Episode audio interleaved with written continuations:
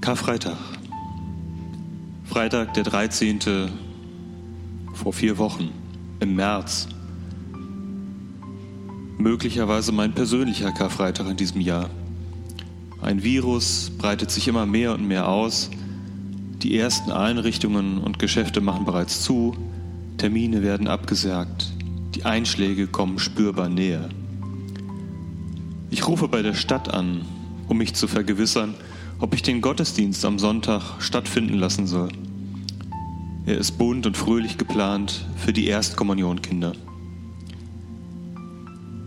Die Meldungen beginnen sich zu überschlagen im Laufe des Vormittags, des Nachmittags. Immer mehr macht zu, öffentliche Orte, die Schulen. Ich warte ein wenig wie das Kaninchen vor der Schlange. Dabei weiß ich eigentlich schon längst, was kommen wird. Am späten Abend sorgt die Kirchenleitung dann für Gewissheit. Alles kirchliche Leben, was auf Gemeinschaft und auf Kontakt mit anderen Menschen beruht, fällt für Wochen aus. Das ist der Tiefpunkt. Man hat das kirchliche Leben an einem Freitag, den 13., ins Grab geschickt. An einem Karfreitag, wenn man so will. Ja, es ist nur vorübergehend begraben, aber wir wissen nicht, in welcher Form es wieder auferstehen wird. Wie geht es weiter? Bleiben die Kirchen zu? Und wenn sie wieder öffnen, wer darf dorthin? Gelten besondere Regeln für Risikogruppen? Müssen wir Distanz halten? Können wir Kommunion feiern? Uns die Hände reichen? Wird es anschließend einen Kirchencafé geben?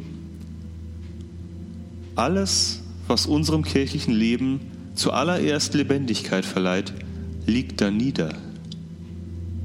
Nach einer Passion, die ungefähr einen Freitagnachmittag lang dauerte, in dem das öffentliche Leben nach und nach seinen Geist aushauchte, ist nun auch die lebendige Gemeinschaft in der Kirche erst einmal gestorben. Und das ist bitter. Ein großer Stein ist vor den Eingang gerollt. Oder im Fall der Friedenskirche in Essen zwei eiserne Tore. Immerhin, wir wissen, dass sich etwas wandeln und auferstehen wird. Aber was und wie, das wissen wir nicht.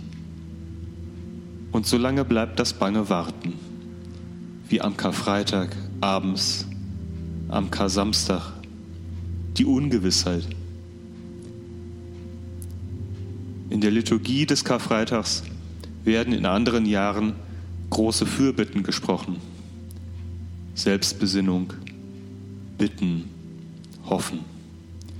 Und diese Fürbitten will ich Ihnen auch in diesem Jahr nicht vorenthalten, sondern ich möchte sie Ihnen, liebe Zuhörerinnen und Zuhörer, als Impuls mit in diese Zeit geben, in der wir gemeinsam auf Auferstehung warten.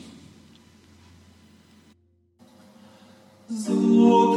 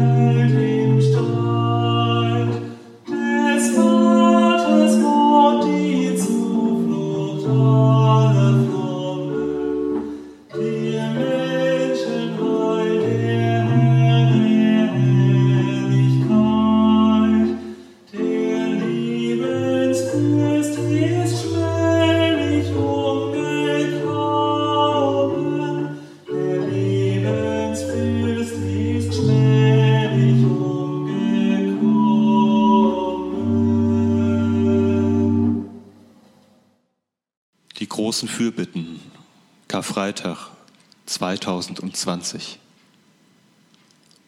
Lasst uns beten für unsere Welt, die sich nach Erlösung sehnt, für die Opfer menschengemachter Ereignisse, für die Opfer von Krieg und Terror, für die Opfer einer ungerechten Verteilung der Güter, für die Opfer von Hunger und sich ausbreitender Krankheiten, für die Opfer von Naturkatastrophen und der Auswirkungen dessen, was unsere Gier mit dem Klima der Welt macht, für alle, die in irgendeiner Gefahr schweben.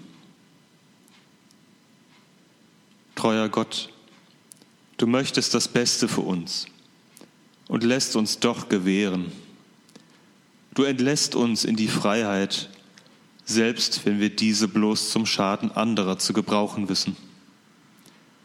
Dennoch beten wir für uns um Einsicht, darum, dass der Hass in unseren Herzen weniger werde, darum, dass es uns leichter fällt, nach Möglichkeiten des Friedens zu suchen und ihn dort zu halten, wo wir ihn gefunden haben. Darum bitten wir dich mit Jesus Christus, unserem Bruder.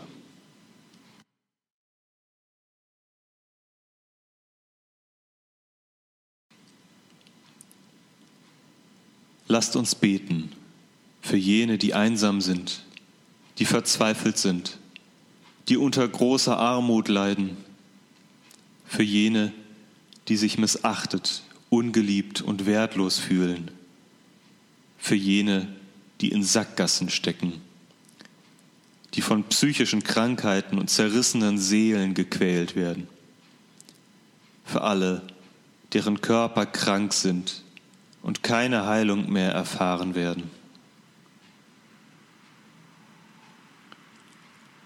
Treuer Gott, der Preis für dieses Leben ist der Tod.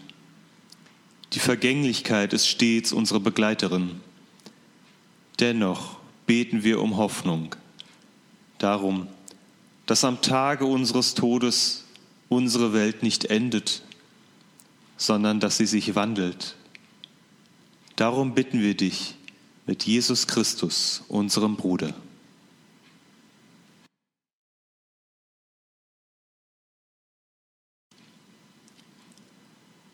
Lasst uns beten.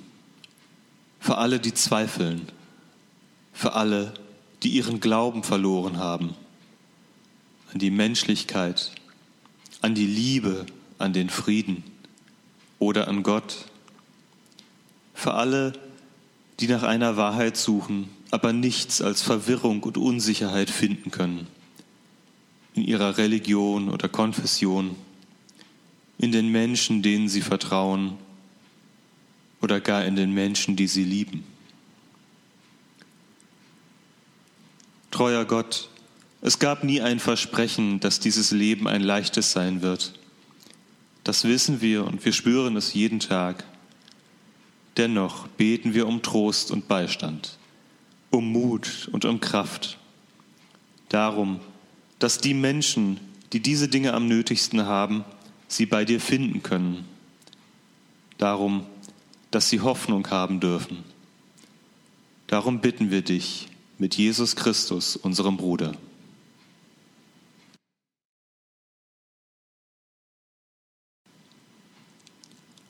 Lasst uns beten für die Orte, an denen wir leben, für alle Menschen, die hier leiden, an Einsamkeit, an Heimatlosigkeit, an Verrat, daran, dass sie niemand hört, daran, dass sie niemanden haben, an den sie sich wenden können, daran, dass ihnen der Mut schwindet oder sie allmählich ganz verlässt. Treuer Gott, die Orte, an denen wir wohnen und leben, könnten unterschiedlicher kaum sein. Viele sind gut, ebenso viele sind schlecht, ob aus Armut oder weil quälende Gefühle sie für uns unzumutbar machen.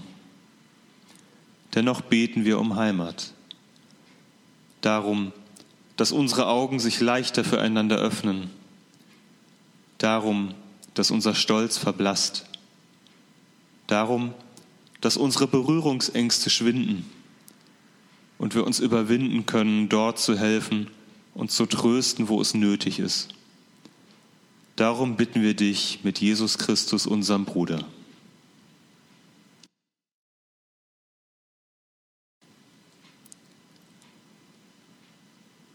Lasst uns Gott, alle Menschen und die ganze große Schöpfung um Vergebung bitten für das Leid, das wir einander antun, dass wir andere vernachlässigen oder vergessen, dass wir andere nicht verstehen oder ertragen und oft genug nicht einmal uns selbst, dass wir nicht vergeben können, Fehltritte nicht vergessen können, dass wir zynisch und verbittert werden und Zeiten nachhängen, die vermeintlich besser waren. Dass wir das Anderssein der anderen nicht aushalten können. Dass uns nicht egal sein kann, welche Menschen einander lieben oder in Familien zusammenleben. Dass wir Kinder nicht einfach Kinder sein lassen können, sondern sie unserer Traurigkeit unserem Zorn und unseren eigenen unerfüllten Träumen aussetzen. Dass Gleichberechtigung so oft bloß ein leeres Wort ist. Dass wir Menschen immer noch nach Herkunft, Geschlecht, Hautfarbe, Religion, sexueller Orientierung oder nach dem Grad ihrer körperlichen oder seelischen Beeinträchtigung sortieren und beurteilen und nicht sehen können, dass sie alle deine Kinder sind, von dir geschaffen und geliebt. Dass wir unsere eigenen, engstirnigen und verkümmerten Werte zum Maßstab für alle machen. Lasst uns beten um Verzeihung für alle Fehltritte, die wir Menschen in unserer Ohnmacht gegeneinander begehen. Treuer Gott, dein Geist weht bekanntlich, wo er will. Dennoch bitten wir dich, lass uns einen Hauch von ihm spüren. Nimm uns auf in deinen Frieden, wer wir auch sind. Darum bitten wir dich mit Jesus Christus, unserem Bruder.